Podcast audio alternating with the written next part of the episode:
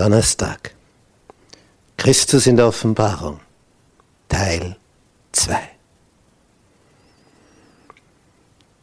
Die Offenbarung ist voll von Bemerkungen über Jesus. Zum Beispiel schon in Kapitel 1. Da beginnt Johannes in Vers 9 und sagt, ich Johannes, euer Bruder und Mitgenosse an der Bedrängnis und am Reich. Das ist eine interessante Kombination. Mitgenosse an der Bedrängnis, aber auch am Reich. Wer leidet für Jesus, wird dann auch am Reich beteiligt sein. Das ist der Ausblick. Und ich war auf der Insel, die Patmos heißt, sagt er. Diese Insel, die sich also hier im Ägäischen Meer befindet, da war also verbannt. Und auf dieser Insel hat Johannes diese außergewöhnlichen Offenbarungen erfahren. Und jetzt schildert er, wie das war. Ich weiß, auf dieser Insel, die Patmos heißt um des Wortes Gottes willen und des Zeugnisses von Jesus, weil er nicht still sein konnte. Er hat einfach erzählt von Jesus und wie das war und was er mit ihm diese dreieinhalb Jahre erlebt hat. Und er hat ein Evangelium geschrieben. Und das war nicht im Sinne der Führenden. Darum haben sie ihn ja hier in Isolationshaft abgestellt. Und jetzt schreibt er, ich wurde vom Geist ergriffen am Tag des Herrn. Was ist der Tag des Herrn? In Jesaja 58 erfahren wir, der Sabbattag ist der Tag des Herrn. Es gibt eine moderne deutsche Übersetzung, die schreibt hier statt Tag des Herrn, ich wurde vom Geist ergriffen am Sonntag. Das ist Geschichtsfälschung.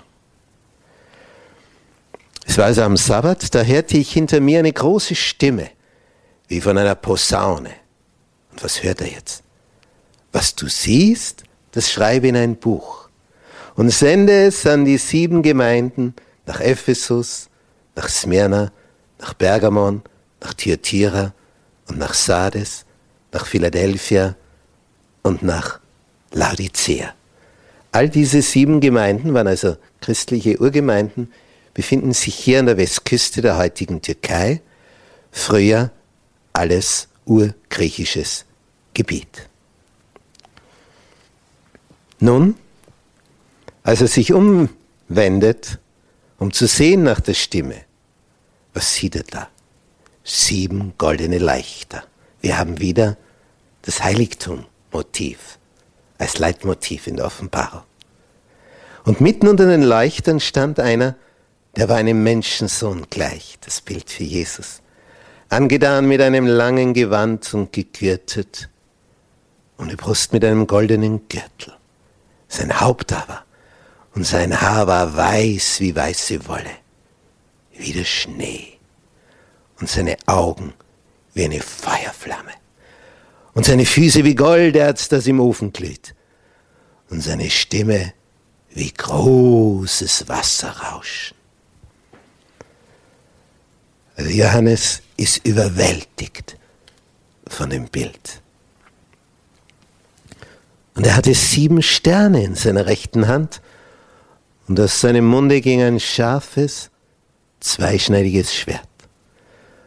Und sein Angesicht leuchtete, wie die Sonne scheint, in ihrer Macht.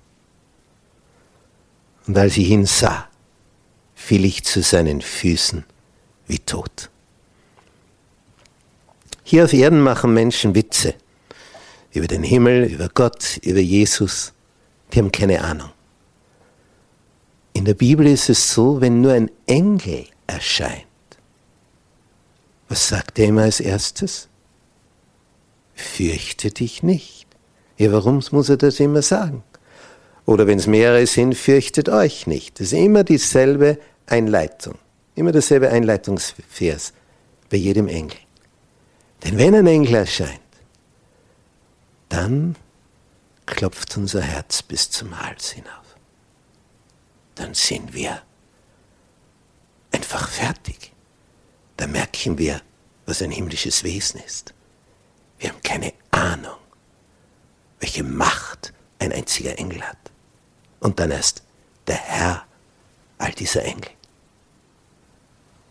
Es ist kein Wunder, dass es hier heißt, ich fiel zu seinen Füßen wie tot.